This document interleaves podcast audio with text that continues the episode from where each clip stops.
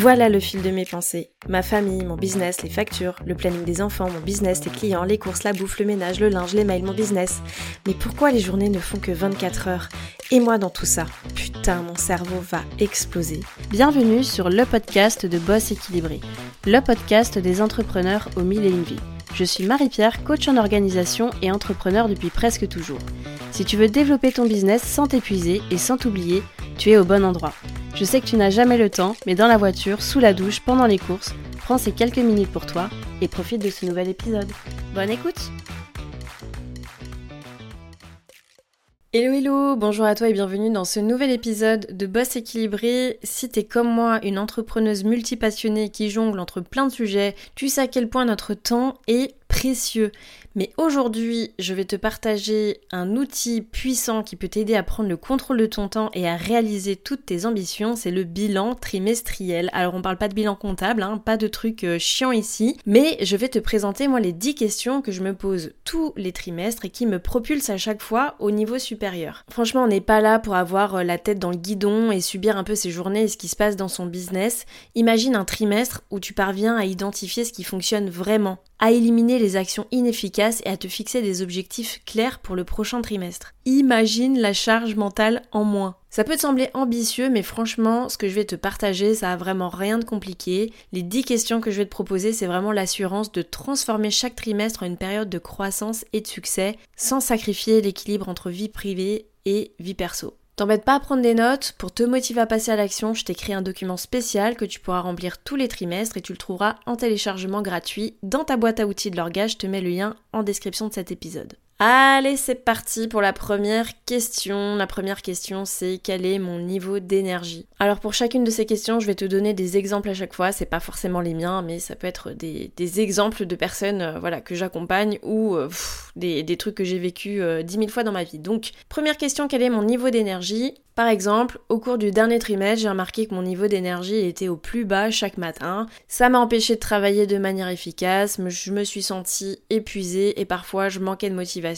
Si par exemple c'est le type de choses que tu te dis, bah c'est peut-être le cas pour creuser un certain nombre de choses. Quelle charge de travail tu as eu si tu traques ton temps, combien de temps t'as passé dans tel ou tel domaine? Est-ce que t'as respecté ton rythme biologique? Est-ce que tu places ton énergie au bon endroit? Pour ça, tu peux faire le test du chronotype du docteur Breus. Tu peux le trouver aussi dans ta boîte euh, à outils de l'organisation en téléchargement gratuit. Moi, le niveau d'énergie, c'est vraiment le premier truc que je vais traquer parce que la plupart du temps, c'est tellement révélateur d'un certain nombre de choses que ça serait trop bête de passer à côté. Et puis clairement, on n'est pas là pour s'épuiser. Hein. Deuxième question, qu'est-ce qui a bien marché? Mais pourquoi on se pose jamais cette question? On est toujours en train de regarder ce qui n'a pas fonctionné, qu'est-ce qu'on aurait pu faire mieux, mais regarde, qu'est-ce qui a bien marché? Par exemple, j'ai lancé un nouveau produit qui a généré un pic de vente où mes webinaires euh, hebdomadaires ont euh, été un, grand succès, ça a attiré un public engagé. J'ai essayé de caler mes séances de sport le matin plutôt que l'après-midi et je m'y tiens, j'ai été assidue. J'ai réussi à atteindre un juste équilibre entre mon travail et ma vie de famille et je suis super méga contente de ça. S'il y a des choses qui fonctionnent bien,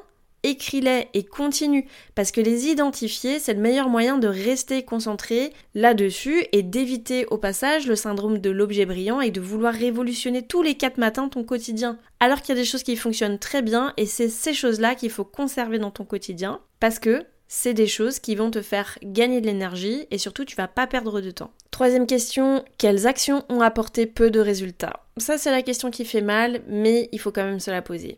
Par exemple, t'as sorti une nouvelle offre d'accompagnement sur laquelle t'as bossé des semaines et des semaines, et puis zéro vente. Note-le, c'est pas la honte, t'es sur le bon chemin déjà si tu le poses par écrit, et justement, le fait de le poser par écrit va te permettre d'arriver à la prochaine question, qu'est-ce que j'aurais pu faire autrement? Donc je te passe les étapes, je suis une grosse merde, les autres réussissent, il y a que moi qui n'y arrive pas, blablabla. On est là pour trouver des solutions et avancer. T'es une experte dans ton domaine, donc si ça n'a pas fonctionné, c'est simplement qu'il y a des leviers que tu n'as pas activés. On reprend l'exemple là de cette nouvelle offre. Qu'est-ce que j'aurais pu faire autrement? Peut-être la présenter à des potes euh, entrepreneurs pour qu'ils te donnent leur avis, la tester avant de la sortir, par exemple, euh, bah essayer avec 2, 3, 4 bêta-testeurs pour avoir un retour et vraiment toi te rassurer sur la valeur de ton offre et peut-être modifier certaines choses, ou aussi utiliser des, des mots ou des expressions de tes clients idéaux. Ça peut être aussi, bah, au lieu de me concentrer sur les réseaux sociaux, bah, peut-être que j'aurais pu chercher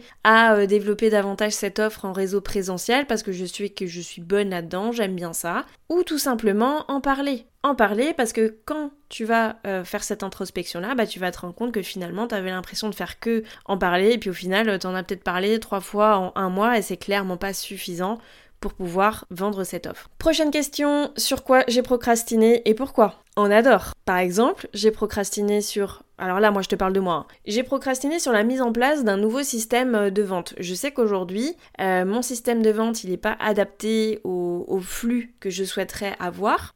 Je sais absolument que je dois le faire, je connais euh, toutes les étapes par lesquelles je dois passer pour mettre ça en place, mais je l'ai pas fait. Alors je vais me poser la question pourquoi je l'ai pas fait? Je l'ai pas fait parce que ça implique de changer certains de mes outils, et déteste revenir sur des choses que j'ai mises en place. J'ai la flemme de faire ça, c'est pas dans ma zone de génie. Bon, bref, tu l'as compris, ça me fait chier de faire ça. Mais qu'est-ce que j'en tire comme leçon? Ça doit absolument être fait parce que c'est au service d'un de mes objectifs. Donc il faut absolument que je me fixe une deadline, une date de réalisation, sinon ça sera jamais fait. Ensuite, si c'est ton cas, Écris bien tout le process à mettre en place et peut-être fais-toi aider en déléguant certaines choses. Moi en tout cas c'est ce que je vais faire parce que je sais que ces choses-là vont me pomper de l'énergie et donc j'ai pas du tout envie de ça. Autre question, de quoi je suis la plus fière?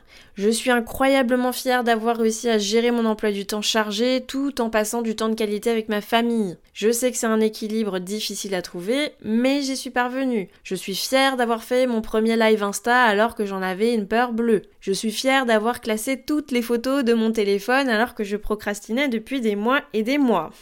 Ça, j'aimerais bien le dire parce que c'est un truc que je dois faire et que j'ai pas fait. Bref, de quoi je suis la plus fière. C'est tellement important là que tu notes et que tu actes toutes ces choses qui te donnent l'impression d'avancer. Ensuite, on rentre un peu dans le vif du sujet. Je vais te balancer un mot que peut-être tu n'aimes pas, mais bon, on n'est pas là pour enfiler des perles.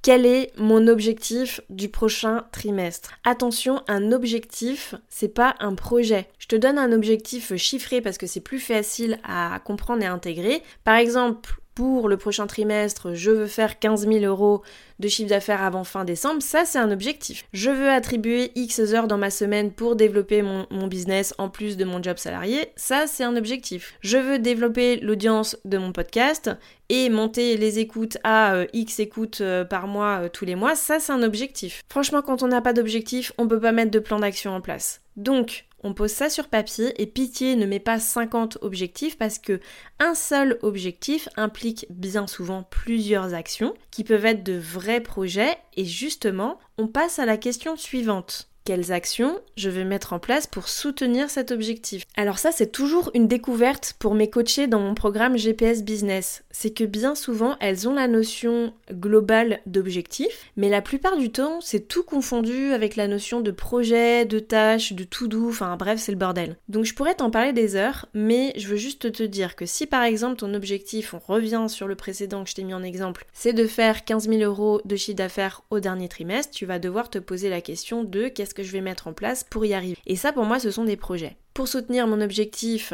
de gagner 15 000 euros sur le prochain trimestre, je veux vendre X accompagnement. Pour vendre X accompagnement, je dois absolument euh, refaire la présentation de mon offre. Je dois communiquer et mettre en place dans mon agenda les moments forts du lancement de mon offre, etc., etc. Donc, bien réfléchir à tout ça, parce que si tu poses pas les choses vraiment sur papier, toutes les actions que tu vas devoir mener pour arriver à ton objectif, eh ben c'est là que tu vas avoir la tête dans le guidon.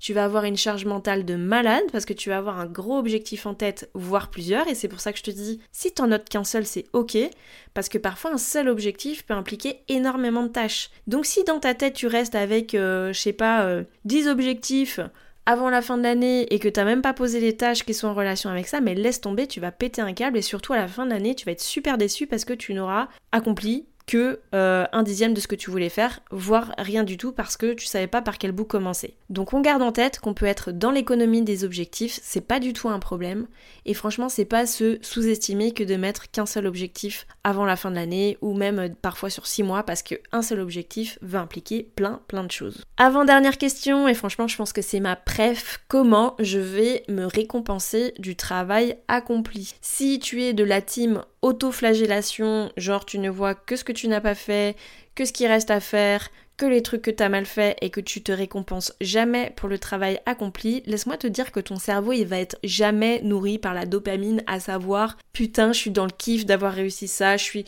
trop contente d'avoir fait ça, je suis fière d'avoir fait ça, et même si c'est des petites choses, parce que tu vas laisser ton inconscient penser que, euh, ben, en gros, ta vie, c'est que des trucs que t'as pas réussi à faire. Donc, c'est hyper important que tu prennes cette habitude de te récompenser du travail accompli. Donc, question, comment je vais me récompenser du travail accompli Ça peut être des petites choses, ça peut être des grosses choses. Si j'atteins mon objectif, euh, je vais me récompenser en m'offrant un week-end détente dans un spa euh, de luxe.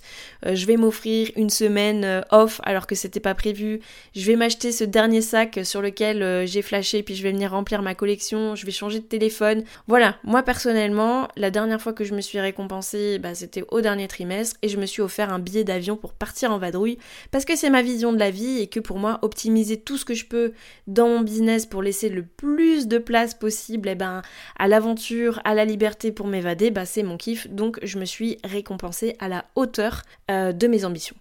Dernière question, quel enseignement j'ai tiré de ce trimestre. Bon là c'est un peu le bilan du bilan quoi. Il s'agit vraiment d'être honnête euh, envers toi. Est-ce que j'en ai trop fait et je me suis crevée? Est-ce que j'en ai pas fait assez par rapport à mes ambitions et mes objectifs? Voilà, tu vas pouvoir euh, peut-être faire des constats comme bah je veux absolument investir dans telle formation pour monter en compétences, euh, ou j'ai besoin de me faire accompagner pour passer un palier, j'ai besoin de déléguer, j'ai besoin de stopper peut-être cette offre qui me bouffe toute mon énergie, j'ai besoin d'aller davantage sur le terrain parce que je kiffe. Bref, toutes les analyses sont constructives, il n'y a pas de bonne ou de mauvaise réponse et faire ce bilan du trimestre, ça va te permettre de te rendre compte de certaines choses et surtout de te guider sur ben, la projection de ton trimestre suivant et ça en toute tranquillité sans même que tu t'en rendes compte. Donc voilà pour ces 10 questions que moi j'implémente vraiment à chaque euh, trimestre. C'est vraiment essentiel pour mon développement, voir ce qui a fonctionné, ce qui a moins bien fonctionné, mes axes d'amélioration et surtout voir que je fais du chemin parce que c'est vraiment un kiff de les relire ces bilans trimestriels parce que tu te rends compte aussi de tout ce que tu mets en place et du chemin accompli et ça c'est pas rien. Donc pour commencer, je t'encourage vraiment à faire ces bilans tous les 3 mois et après tu pourras même en faire tous les mois. Tu verras, ça deviendra de plus en plus euh, facile dans l'exercice. Je te rappelle que je t'ai une ressource gratuite pour pouvoir le faire toi-même de ton côté chez toi. Je t'invite vraiment maintenant à passer à l'action, ça sert à rien d'avoir écouté ça si tu ne l'implémentes pas dans ton quotidien parce que je te promets que c'est un véritable game changer et que tu vas pouvoir évoluer sans t'en rendre compte juste en écrivant ces bilans trimestriels. C'est déjà la fin de cet épisode, merci d'avoir écouté jusqu'au bout. Si ce podcast t'a plu, je t'invite à lui mettre une note et un commentaire sur la plateforme d'écoute que tu utilises. De une, ça permettra de le faire connaître et de deux, ça me fera un immense plaisir de te lire. En tout cas, un grand merci de ton temps et de ta contribution, c'est grâce à toi que je peux continuer à faire vivre ce podcast. Je te dis à la semaine prochaine pour un nouvel épisode de Boss équilibré.